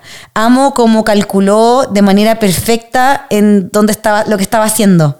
Pero igual le dejó saber a los fans que la amaba, que los amaban. Sí, po. Yo creo que eso ella misma se dio cuenta eh, un poco antes cuando en la primera parte de la residencia de Las Vegas, Sí. a pesar de que estaba haciendo esta weá repetitivamente, igual daba todo, porque era como, ya, estos hueones Vienen me a mí, me vienen a ver, aunque sé que toda la plata va para mi, pa' mi familia, que los odio, ¿cachai? Igual tengo que darle algo a esta gente. Y recuerden que de ahí son todos esos videos y compilados donde dice It's Britney, bitch. Y suena. ¿Cuál es tu nombre? Antes de Taylor, antes de gritarle a Taylor en los conciertos, uno le gritaba a la Britney. ¿Qué hora es Britney? Como así, It's Britney, bitch. ¿Quién It's eres? Britney Bitch. Así que nada, po. eh, la dejó, dejó pagando Mario López. Say by the bell. Sal- Salvado. Bueno, take it in the morning. Bye bye. Bye bye, Mario López. ¿Qué más? A ver, seguimos con la residencia. Mm, ¿Qué ah, más? viene lo de la Navidad, po. Que aquí tú empezás a notar como el, que los cabros chicos, los cabros chicos de Britney empiezan a crecer.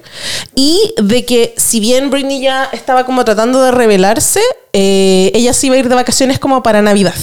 Y estaba hablando como con su papá, porque qué iban a hacer como para Navidad, porque igual no podía evitar como la sangretida, por así decirlo. Y el papá le dice muy como suelto cuerpo, sí, los chiquillos se vienen conmigo para la Navidad. Como no quieren pasarla contigo. Claro, y la Britney como, ah, ya, pucha, los chiquillos no me dijeron nada, pero si ellos quieren, pucha, no hay problema. La cosa es que eh, acá, eh, cuando vuelven como de las vacaciones, ella te cuenta una historia de cuando eh, estaban como trabajando con los bailarines nuevos que habían contratado como Sí. recién y estaban como mostrándole cómo hacer ciertos pasos y no sé qué, y que de repente de la nada se fueron todos los bailarines.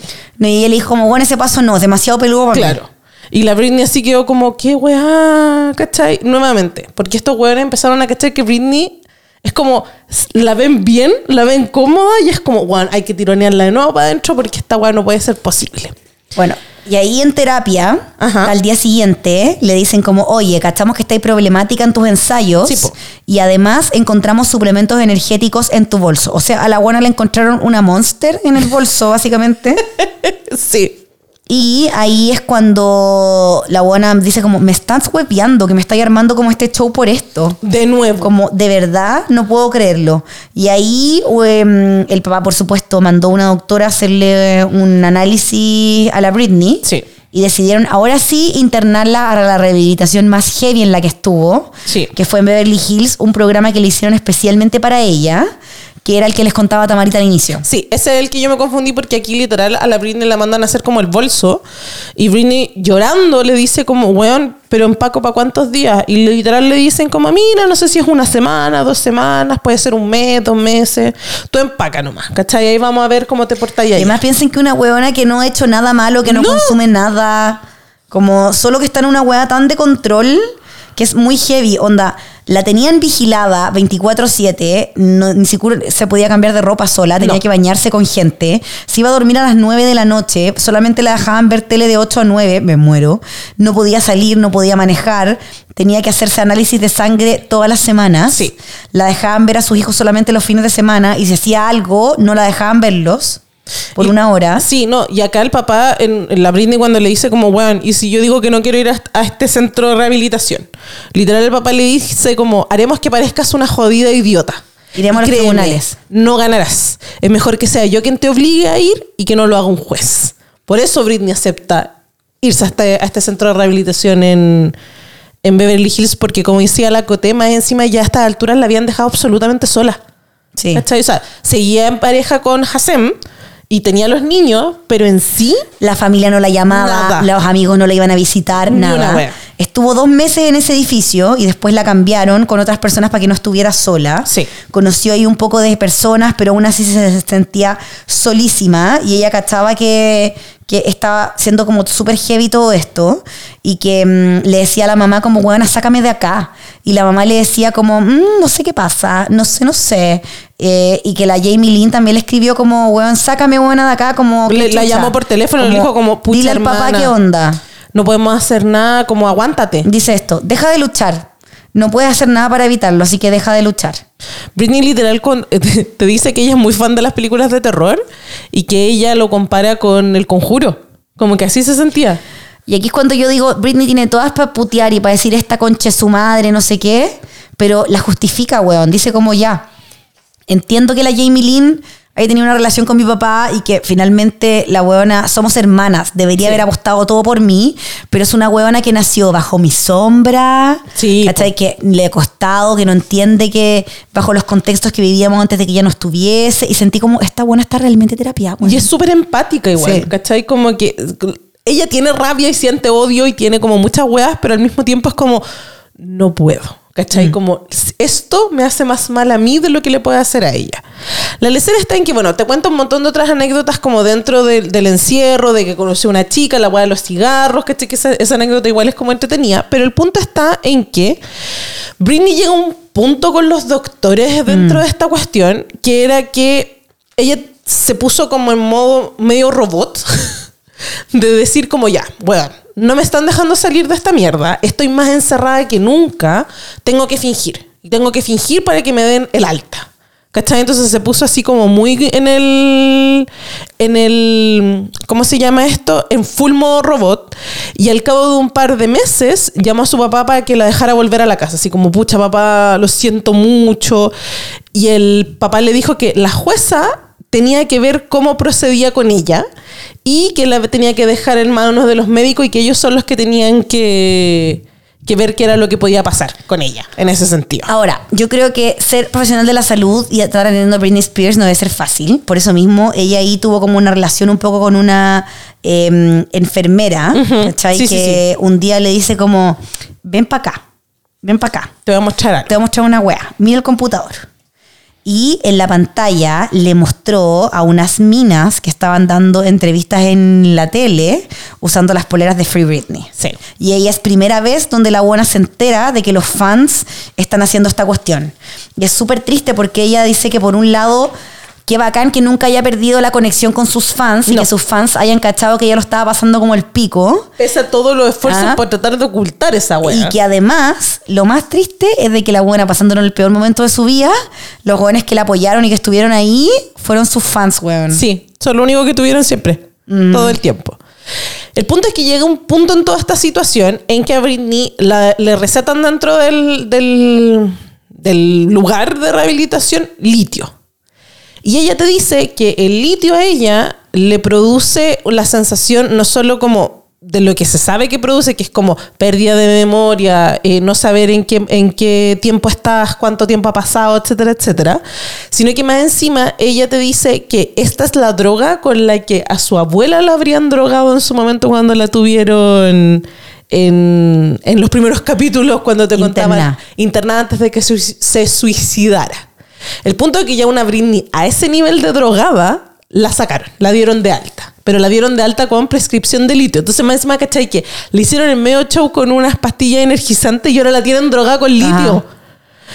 Ya, la tienen en la casa y Britney está muy feliz porque, bueno, está en su casa, están sus perros, va a volver a ver a sus niños, etcétera, etcétera. Y el punto es que ahora aparece la familia. Después de que la tuvieron meses encerrada y, bueno, cero, llegaron todos. Y como si nada. Y la Jamie Lynn con los hijos, y los hueones en la cocina. Y la, y la Britney era como, ya, voy a dejar que esta hueá pase, pero quiero que todos estos conches su madre se vayan de mi casa. Drogadísima. Ese es el punto que ella no, como que no, no intercepta. Punto es que aquí llega una wea muy penca, que es que la Jamie Lynn haciéndose la cucha, llega así como, ¡ay! Y ay, bueno, están los hijos de la Britney también en la casa. Entonces Britney drogadísima, así como apoyada contra el mesón de la cocina. Y la, la Jamie Lynn llega como, hola, niños, ¿cómo están? No sé qué, y le empieza a decir. Porque Jamie Lynn había ido a la casa que está en Los Ángeles porque estaba teniendo muchas reuniones, como de, de mm, oportunidades de trabajo. Y que a todas esas, eh, en- eh, no son entrevistas, son como casting, por así decirlo claro, ya. iba con el papá a todas esas reuniones. Entonces la, la Jamie Lynn era como, Britney, me, me ofrecieron un, quisiéramos un talk show de hermanas. Britney, me ofrecieron que hiciéramos no sé qué cosa como de actuación. Hambrienta la hueona. Am- pero todo en el alero de la Britney. Y la Britney así como, ándate Amiga, de mi casa. tengo litio, ándate de mi casa. Como, déjate de hueviarme. Llega el COVID. Sí. lleva, llega el Ah, COVID. espérate, antes del COVID queda la cagada con el papá de la Britney y los hijos. Mm, Que esto es muy importante porque esta sería la única vez en que el saco de hueá de Kevin Federline hizo lo correcto. Resulta que en esto, como de que Britney está como bajo los efectos de estas drogas, eh, Sean Preston tiene como una discusión verbal con el, con el abuelo, con el papá de Britney. Y él tratando de terminar la discusión, Sean Preston, el niño que en ese momento tenía 13 años, decide que se va a ir a encerrar a su pieza para dejar de pelear con el abuelo. Como sabemos que el viejo culiado tiene un carácter de mierda, lo persigue, tira abajo la puerta y como que los amarrea. Y Kevin Federline, siendo un saco de hueá, pero al parecer le tiene cierto aprecio al cabro chico, le habría puesto una orden de alejamiento al abuelo. Que eso sería algo que Britney, por como está dentro de la tutela, nunca podría haber hecho. ¿Cachai? Entonces ahí es cuando sería, entre comillas, si bien es por el bien de los cabros chicos, también sería una de las primeras veces en que es como, si está el viejo, los cabros no se pueden acercar a Britney. claro. ¿Cachai? Y aquí viene lo de la... Ya, eh, pandemia. Pandemia. Básicamente te cuenta bien pocaso, como solamente que estaban eh, las restricciones en Estados Unidos, que Sí. sabemos que igual fueron bastante blandas, que un día estaba en la playa, onda con sus guardias, Sí. se sacó la mascarilla un segundo y que le hicieron el manso show, casi como Exacto. tipo SWAT. Y que ella se sentía sola, pero que igual em, se la arreglaba como con la cuarentena, caché que no estaba Gesam con ella. Sí, pues estaba trabajando, entonces como tenían igual, como dice Cote, son blandos, pero al mismo tiempo él no podía como regresar al tiro. Claro, y por ejemplo en Luciana, donde estaba su familia, todo era más relajado. Entonces ella como que llamaba a su familia y su familia es como, amiga, estamos ocupados, estamos, Estamos ven- estamos comprando. comprando. Sí. Y la pobre decía, weón, nadie me pesca, qué paja esta weá, como, em, pero voy a ir a verlos. Sí. Y la buena se va para allá, a Luciana, y ahí es donde está en su casa y se da cuenta que la mamá le botó todos los cachureos de adolescencia, weona. Sí, le limpió las En repisas de la específicamente las muñecas Madame Alexander que había coleccionado de pequeñas Sí. y un cuaderno lleno de poesía. ¿Qué pasó con esto también? Resulta que obviamente esto se hizo viral porque Britney lo puso, lo, lo puso en su Instagram, si no estoy Ah. equivocada. Como que dio a conocer que había pasado esta situación. No, no, no, yo, yo vi la contrarrespuesta en Instagram de la vieja. Ya, es que no- eso es lo que no sé. Yo asumo que fue en él, porque si no, Britney, ¿cómo dio a conocer esto? ¿Cómo se Acá, supo? po, con el libro. No, po, si lo de esto salió antes, po, lo de la vieja. O salió por el No, yo lo vi hace poco. ¿Ah, sí? Parece que sí, yo lo vi por el libro. No Ya. sé si habrá sido antes, pero. bueno, lo vi si por el habrá sido libro. antes, coméntenos. Pero la vieja habrá salió a decir como, hija, yo no he, yo no he votado nada. Y mostró como cuatro muñecas Madame Como Alexander. unos videos, cuatro videos de una muñeca del terror. Weón. El conjuro, literal. Y como diciendo, no, hija, yo no he votado nada. Yo no, yo no Su nada. pieza yo no la hice gimnasio, ese es como Ah, el cliché de la cuestión de sí. gringa. Bueno, Britney igual te cuenta acá de la cuestión del Instagram. Que ella al final es como, en, en esto mismo que había comentado antes de eh, cuerpo es cuerpo, la desnudez es la desnudez. Y que ella al final, pucha, ella sabe que no se viste bien y que no tiene el mejor gusto del mundo, pero que por primera vez ella está como probando que le gusta y le hace muy feliz ponerse como bikinis y vestidos. Y mostrar su ropa, y mostrar su ropa y modelarla por Instagram, porque es el único espacio donde ella siente que puede ser fotografiada eh, por ella misma y no por Exacto. los demás, y no siendo un objeto de los demás, sino que ella exponiéndose como ella quiere. Bueno, y aquí es cuando empieza a quedar ya más la zorra, Britney sabiendo todo lo del Free Britney, Yes. y es cuando ya eh, se chatea. Espérate, porque- a todo esto no, no lo cuenta abiertamente Britney, pero si ustedes vieron los- to- cualquiera de los documentales, acá a través de su Instagram, cuando empieza a dejar estos mensajes crípticos. ¿Cachai? Sí, Y de hecho, el- me dio, la, me dio lata que no contara No esa wea. contara esa wea. Porque que no dijera como, weón, puse un emoji de pera porque pensé que ese significaba que estaba con la pera. ¿Cachai? Como que no dice nada. Solamente en los agradecimientos finales hace una referencia que Sí. dice, si me sigues en Instagram, de seguro pensaste que este libro estaría escrito en base a emojis, ¿verdad? Y miles de rosas. Yo como, sí, Exacto. Britney, ¿dónde está mi explicación? Y en lo de Instagram, ella igual te dice que esta cuestión de Britney contenido. Cuando decía que ella quería usar el ya, porque ella empezó a expresarse artísticamente a través de Instagram y de los audios y de los reels. Y que le había dado mucha lata porque ella quería usar una- un- el llanto de una guagua y le dijeron que era muy Sí. creepy. Y después otra cabra sí lo usó y le dio mucha rabia. Como que me acordé de Valeria y su cuenta de memes, weón. arte crítico. ¿Acaso Valeria es diva memeadura? Puede ser. Bueno, el asunto es que también ella estuvo hablando con el, el abogado del tribunal designado, que llevaba tres, años con ella, que nunca, 13 años, perdón, que Sí. nunca había sido de mucha ayuda, pero que ella se puso un poco chora, ¿cachai? Como que le dijo como, weón, entiende que esta weá está llegando a su fin básicamente, Necesito Em, que me ayude. Claro, o sea, como te voy a cagar, como en verdad cagaste. Exacto. Como cagaste un poco y mm, como reza. Reza porque va a quedar la zorra. Y ella dice que la noche del 22 de junio del 2021, desde su casa llamó al 911. Y ahí le dijo como, ayuda, mi papá está usando esta huevada. Exacto. Esa llamada del 911 que se, se hizo viral después porque era esto de mi papá está abusando de mí por la tutela. Y ahí fue cuando... Ay, no sabía que se había liberado. No me acordaba. ¿De qué? Que se había liberado esa llamada. Yo lo vi en el, en el, documental. No me acordaba, ya. Entonces ahí también, eh, a la vez de que está pasando esto, dice que están empezando a salir los, los documentales de las plataformas de streaming, que la Jamie Lynn está grabando, o sea, está escribiendo su libro. Sí. Entonces que había mucha información y que finalmente no entendía por qué sus amigos y sus cercanos estaban dando testimonios a documentales, pero no se acercaban a ella, como a Exacto. hablarle. Yo creo que también la curatoría de No le permitían acercarse, mucho, po. pero Sí. Pero sí, heavy. Que mira, ponte tú, yo pienso en la misma, en la misma Felicia en ese, en ese momento. Imagínate todo lo que pasó. ¿Tenía el teléfono de Britney? Como Claro. que, ¿Cachai? ¿Cómo te comunicáis? ¿Le mandáis un DM? Bueno, eh, pasamos a la fecha, al 23 de junio del 2021, donde el Tribunal de Sucesiones de Los Ángeles iba a decidir el tema de la curatería. Sí. Pasa que la Britney se consiguió un abogado súper bueno que había estado antes con Keanu Reeves y con... eh, ¿Cómo se llama el que le gusta la Valeria? Es- es- no, Steven... Ah, perdón, Keanu Reeves. Y Steven, Spielberg. Sí, eso. yo estaba Sí, perdón. como quién es. Y se llama Ro- eh, Matthew Rosenberg. Ya, pues y él tenía, tenía ciertas estrategias, ¿cierto? Y logró eh, que en, primero se decidiese en dos partes. Si es que eh, el papá de Britney iba a continuar siendo su tutelar. ¿Se de hecho, ¿se acuerdan de esto? Que fueron dos, dos, dos juicios. Dos juicios, po. Y el otro fue terminar o no la culatoría. Sí. Y Britney se escuchó en un contacto telefónico. Sí. Que la, la- la llamada que escuchamos todos, que voy a leer las palabras igual. que mucha pena buena, esta wea. Mucha, mucha pena, mucha pena. Eh, habla con la magistrado y le dice lo siguiente. He mentido y he transmitido a todo el mundo que estoy bien, que soy feliz, pero es mentira. Creía que si lo repetía bastante tal vez sería feliz, porque lo he estado negando, pero ahora estoy diciendo la verdad, ¿ok? No soy feliz, no puedo dormir, estoy tan enfadada que es una locura, y estoy deprimida y lloro todos los días. Ni siquiera bebo alcohol. Debería beber alcohol si tenemos en cuenta todo lo que han hecho pasar a mi corazón. Ojalá pudiese quedarme aquí hablando con usted por teléfono para siempre. Porque en cuanto cuelgue, lo único que oré volverán a ser esos no. Eh, y entonces de golpe me siento acorralada y acor- acosada, excluida y sola. Y estoy harta de sentirme sola. Me merezco tener los mismos derechos que cualquiera. Tener a mis hijos, a mi familia y todas esas cosas y más.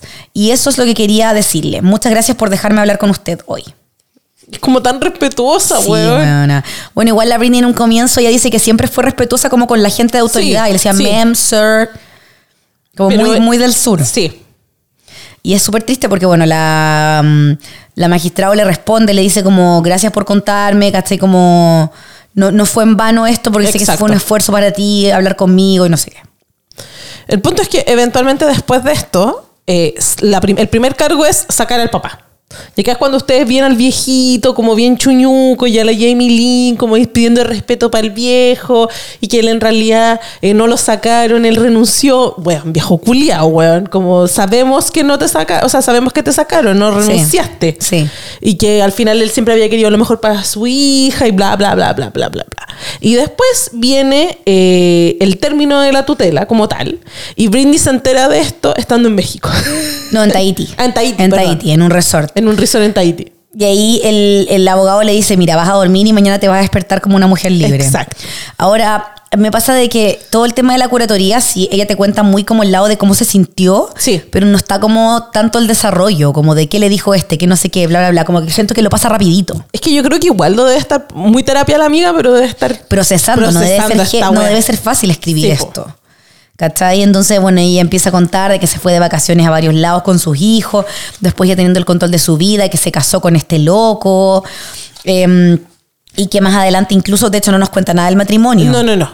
Porque yo creo que aquí se, se rumorea. Bueno, se rumorea, yes. que viene la segunda parte del libro Yes. y que vendría, no sé si va, aquí ya hablaría más de la tutela, Pero sí se viene todo lo que es eh, Hasem. Ajá. Hasem al parecer vendría a ser el nuevo cabeza de ramen. Uh, De lo que se te rumorea. Te lo deja muy piola acá. Es que aquí pasó como... Pero tampoco, tampoco es como que te lo glorifica. No, no, no. Te cuenta. Lo mismo que con Justin. Si uno lo piensa, odiamos a Justin Timberlake, sí. Pero el cabeza de ramen, ella en un momento te dice como, de hecho te pide siempre mucho respeto hacia él, como, por favor, no tiren odio, por favor, no hagan esto. Porque terapia, weona. El punto es que aquí llega uno de los momentos como más especiales para Britney, porque ella básicamente decidió que lo ha pasado tan mal estos últimos 13 años y que todo lo de la tutela, lo, lo más grave que ella encuentra como personalmente a ella, es que le quitaron toda su creatividad, le quitaron todo su goce de, de cantar, de bailar, de hacer cosas. Entonces, por eso ella está muy como, no quiero hacer nada más. Recibe una llamada de Elton John. El mismísimo. Y le dice, ¿quieres reversionar? Hold me closer, Tony- Tony, da- Tony Danza. Tony. Danza. Tony sí, Danza. Tony Danza. Te iba a decir ese chiste. María José, ¿cómo no te acuerdas de Tony Danza. cantando Tony, Danza? Efectivamente. Y ella acepta, po. lo graba, dice que impresionada como con todos los equipos que tiene eh, mm, Elton y, y Que más encima lo conocí hace 10 años atrás en unos Oscar, entonces como que ella, al igual como lo ha hecho todo, muy fangirleando, pero como jamás pensó que iba a tener esta oportunidad. Y Elton John como que está en esta cuestión. Si ustedes no han visto la, la biografía de Elton John, vayan a ver es- esa película, es hermosa Ay, no Rocketman. Rocketman. Más encima, Taron Egerton es besito chef. Ajá. Mijito rico. Y ese, ese libro también, uy, eso me, me quería comprar yo la otra vez, el- la biografía de Elton John. Mira. Amamos a Elton John. Bueno, la cosa es que Elton fue como, bueno, la cabra necesita pega, pégale, vamos, pega. pega. Y así el 26 de agosto se lanza Hold Me Closer. El 27 de agosto ya era número uno en todos los países. Yes. Entonces aquí Britney empieza a decir de que sí, fue bacán volver a grabar y volver a descubrirse, pero que ella por el momento no se siente culpable por no querer hacer música, Exacto. por no subirse a los escenarios, Exacto. porque siente que estuvo tanto tiempo a- no, no abusando de lo que yo, de, de que los demás abusaron de lo que ella le apasionaba, Sí. que ahora quiere descansar. Como no sabe si va a volver, no te dice que no. No. No es un no rotundo. No. Pero yo, weona, le digo, amiga, tómate todas las vacaciones que necesití. Vuelve en cinco años, weona. Ustedes mientras tanto vayan a escuchar en Spotify absolutamente toda la discografía de... Hagan que los royalties... play en Spotify. Weón, quiero ver, quiero ver en ese recap de fin de año, puro Britney, puro Britney. Necesita ese dinerito, aunque no lo necesite, se lo merece. Se lo merece, que le llegue a ella, sus alforjas. No dejan de preguntarme cuándo voy a volver a los escenarios. Confieso que se me hace difícil esa pregunta. Estoy disfrutando de bailar y cantar como lo hacía cuando era más joven. No hay beneficio para mi familia. No hay para, eh, no hay para conseguir nada, sino que para mí y porque sentía la auténtica pasión para ello. Te dice que físicamente los estragos que le, trajeron durante estos 13 años es que ella, ante el más mínimo inconveniente, ante la más mínima rabia, migraña. Pero migraña sí que es que tiene que estar a oscura, no puede ver ni una wea, no quiere hacer nada. Pero eh, también te hace esto de decirte que durante 13 años no se le permitió comer lo que quería. Conducir, gastar su dinero, beber alcohol o incluso café. La libertad para hacer lo que quiero me ha devuelto mi condición de mujer, así que a mis cuarenta y pico estoy intentando cosas como si fuera la primera vez. Siento como si durante mucho tiempo hubiera hundido a la mujer que soy y ahora por fin vuelvo con fuerza a la vida. En realidad, bien podría incluso ir a pecar a la ciudad del pecado. Voy a complementar tu ¡Viva lectura con Las esto. Vegas! La libertad significa hacer payasadas, tonterías y divertirme en redes sociales. La libertad significa darme un respiro de Instagram sin que la gente llame emergencias. La libertad significa poder cometer errores y aprender de ellos. La libertad significa no tener que actuar frente a nadie, ni sobre un escenario ni fuera de él. La libertad significa que puedo ser tan maravillosamente imperfecta como cualquier otra persona. La libertad significa la capacidad y el derecho eh, de buscar alegría a mi manera, en mis propios términos. Me llevó mucho tiempo y esfuerzo sentirme lista para contar mi historia. Espero de algún modo que inspire a la gente y logre llegar a su corazón. Desde que soy libre he tenido que construir toda una identidad distinta y he tenido que decir, espera un segundo, esa es mi yo de antes, pasiva y complaciente, una niña, y esta soy yo, mi yo de ahora, alguien fuerte y segura de sí misma, una mujer. Cuando de pequeña me tumbaba sobre las piedras calientes de la rocala de mis vecinos, tenía grandes sueños. Me sentía tranquila en el control de la situación. Sabía que podía hacer mis sueños realidad. Durante mucho tiempo no siempre tuve el poder de hacer que el mundo se presentara en el semblante que yo quería, pero en muchos aspectos ahora lo tengo. No puedo cambiar el pasado, pero ya no hay motivo para sentirme sola o asustada. He pasado por muchas cosas desde que vagaba por los bosques de Luciana desde niña. He hecho música, he viajado por el mundo, he sido madre, he encontrado el amor y lo he perdido, y lo he vuelto a encontrar. Hacía tiempo que no me sentía verdaderamente en mi propia vida, en mi propio poder, en mi condición de mujer, pero ahora aquí, ¿quién soy? Y eso es el libro de la Britney. Hemos llegado al final. Hemos llegado al final. Amo. Britney. Te amo mucho, Britney. Britney Spears. I love your fucking work.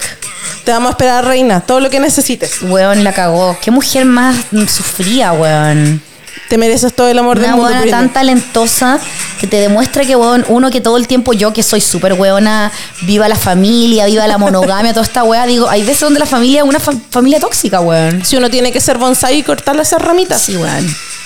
Heavy. Pobre Britney, weona. Te amamos, Britney. Sí. Bueno, amiga, hemos llegado a las reflexiones finales. Vamos. Eh, le pongo un 7. Ah. un 7, tiene 5 corazones, 10 panqueques. No sé qué más ponerle. Es espectacular el libro. Creo que, bueno, eh, me parece súper heavy porque lo hemos detallado en tres capítulos. Sí. Hemos hecho más que nada como una revisión total, pero siento que su vida es tan espectacularmente cinematográfica este libro podría haber sido de 500 páginas, buena. En tu cara, Harry.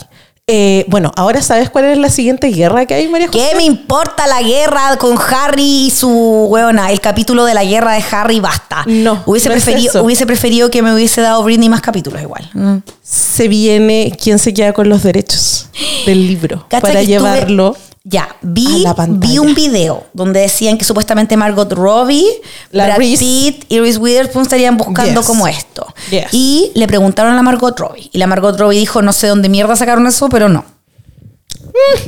Tú decís, mm, Mira, Barbie, ¿a quién quieres engañar? Yo hiciste- creo que Reese Witherspoon lo merece. Porque no estoy ni ahí con que el weón del funado de Brad Pitt, ¿cachaste No, el día que el, no, el no, hijo le sacó Sí, como sí, una... sí, sí, sí. Lo trapito al sol? Yes, yes, yes, yes, yes. Reese Witherspoon. Witherspoon. Reese.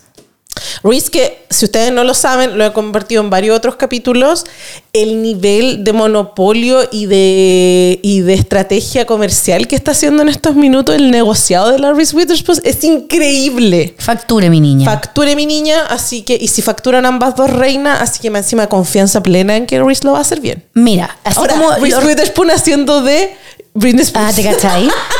bueno, así como los rumores dicen que también vendría un segundo libro, me encantaría. Sí. Como con más info, otros detalles o quizás otras cosas, pero Coméntanos si quieren uno. Ah, ¿te lo imaginas? encontré entretenido. Diciendo no. lo encontré entretenido, fácil de leer, rápido. Entretenido.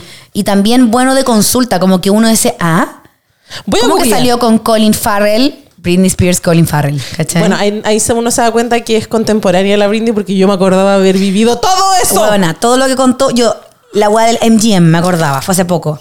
Pero bueno, todo lo que contaba, yo me acuerdo del video. Lo- yo lo me acordaba de esa, de esa garra de cabeza de Corin Farrell. Hermoso. Hermoso. Tamarita, muchas gracias por invitarme a esta fan club. Gracias a ti por acompañarme durante tres capítulos. Noviembre, mes de Britney Spears. Oh, yes. en adelante. Eh, básicamente Britney Scorpión. Sí, pero no Britney, no es escorpión. No, pero no importa. Tamarita, ¿qué viene para Dígame. tu podcast? Oh, muchas cosas. Hablando de Silvio, se viene capítulo de los Juegos del Hambre. Ya estoy empezando a preparar que se viene para Navidad. Eh, agárrense porque sí o sí voy a hablar de la novicia rebelde. Por fin voy a hablar de la novicia rebelde. Agárrense de, De las las manos. manos. Tun, tun, tun. Y eso, pan con queso. Tamarita, Y se viene el Musical 2024. Queen. Musical Queen. Theater. Theater Kid. Hoy. ¿Iré alguna vez a Argentina a ver Matilda? ¿Quién sabe? No lo sabe. Pero al final, ¿qué musical viste en Argentina? Eh, Tutsi teníamos. Tutsi. No, el que Daniel le decía Tutsi. Le decía- El Tutsi. El Tutsi. Vamos a ir a ver el Tutsi. Y te decía, "Ma- abuela, dile a mi mamá que estoy perdido. Sí, porque ninguno de los muchos se había acabado. Y ahora todos se van a, a Carmen Paz. La temporada. Todos en el verano se van a Carmen Paz y siempre me acuerdo de eso porque Tinelli. Ah. Como Carmen Barbieri. Ya, haciendo-. ¿Ah? El hijo de Carmen Barbieri está haciendo Talacán ¿Qué? en Argentina. ¿Por qué? Porque va a ser Decirles que Boots. Tamarita me trajo un regalo espectacular. No solamente bananitas dolcas, sino que me trajo hueonas. Hueonas. Hueonas. Cachen el nivel de, de me trajo la autobiografía de Santi del Moro, conche su madre. Es publicado por ediciones, eh, por Editorial Planeta. ¿Quién es Santi del Moro? Es el animador de Gran Hermano. El Julio César de El Argentina. Julio César de Argentina que hacía un programa que se llamaba Intratables. Yes. Tami, I love your work. I love you too. Grité. Para que veas. ¿Cómo dije? Conocimiento. ¡Concha tu madre, Sí, Tamara! Sí. Así que agradecí, amiga. Eso. Pan con queso, les querimos mucho. Recuerden suscribirse a todos los podcasts del Amicas Podcast Club. Vayan al Instagram, déjennos sus comentarios. Si quieren escuchar alguna película, alguna serie, algún libro, escriban y nos vemos en diciembre. nos vemos el 2024. Besos. Bye. Bye.